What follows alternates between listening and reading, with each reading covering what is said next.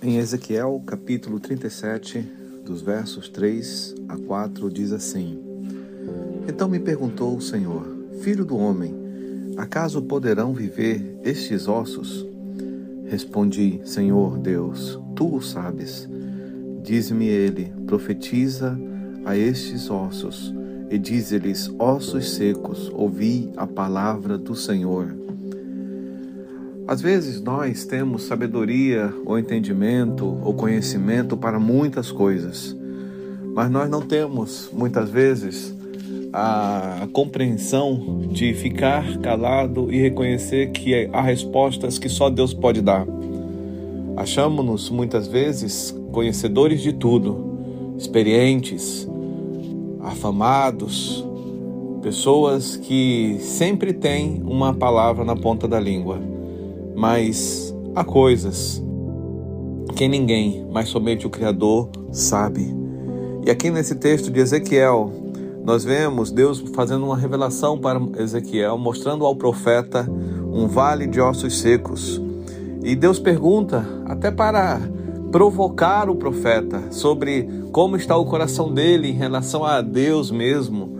Olha, você acha que esses ossos podem reviver? E o profeta, quebrantado, ele diz: Senhor Deus, tu o sabes. Eu acho que vivemos dias em que, mais do que procurar respostas nossas, ou em teologias, ou no, nas ferramentas de busca da internet, nós temos que nos voltar para o Senhor e dizer: Senhor Deus, tu o sabes.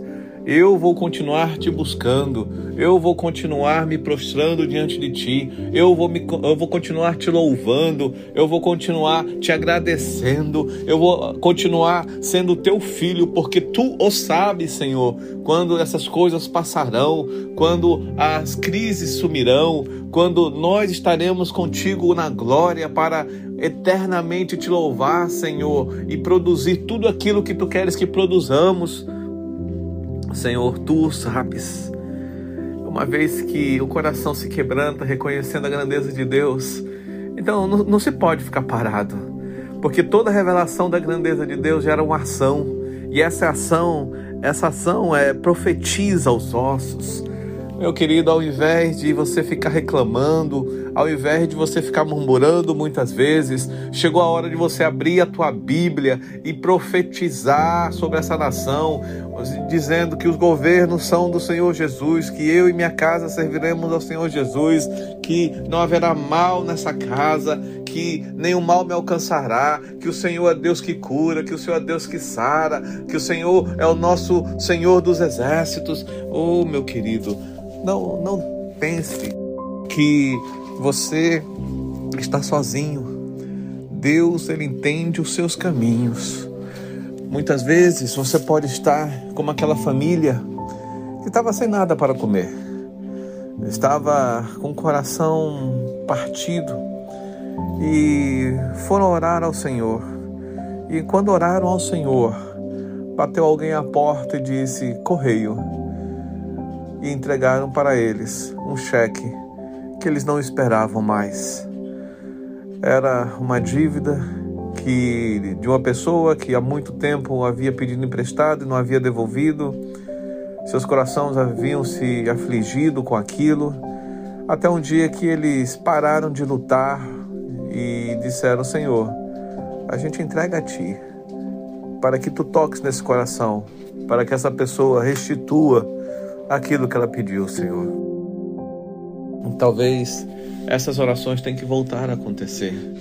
Talvez nós temos que voltar a orar mais.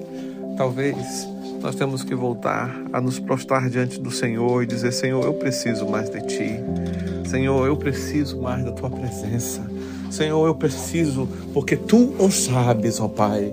Oh, meu querido, é hora de buscar ao Senhor, porque como a alva, a sua vinda é certa, assim diz a palavra do Senhor. O profeta, ele se prostrou diante do Senhor, reconheceu a grandeza dele e em seguida ele profetizou aos ossos. Volta a profetizar, volta a usar os seus dons, volta a manifestar o dom que Deus te deu, a graça que Deus te deu. Volta a abrir teus lábios e citar versículos bíblicos, a louvar a Deus, cânticos novos, cânticos que te conduzam à presença do Senhor. E eu, com certeza, terei muita alegria em ouvir os testemunhos que virão na tua vida dos milagres do Senhor. Deus te abençoe.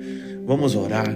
Senhor, graças te damos, porque na nossa limitação muitas vezes achamos que a gente sabe das coisas, mas como o profeta Ezequiel bem disse, Senhor, tu o sabes. Ó oh, Pai, tu o sabes. Aleluia, tu o sabes, Senhor.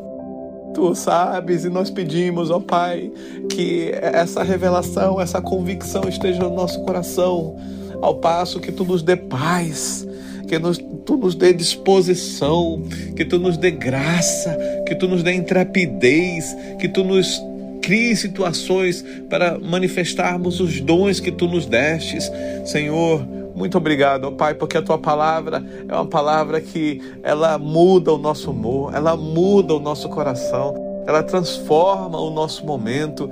Senhor, e nesse momento, ó Pai, eu oro para todos que estão ouvindo essa mensagem, para que ele possa voltar a profetizar aos ossos que volte a profetizar os ossos, que volte a abrir a boca e dar graças a Ti, que volte a contemplar a Tua glória, que volte, ó Pai, a crer nas Tuas promessas, que volte, ó Pai, na alegria ou na tristeza, a crer que Tu é Deus de reconciliação, Tu és Deus de restauração, Tu és Deus de milagre. Nada é maior do que os Teus milagres, Senhor.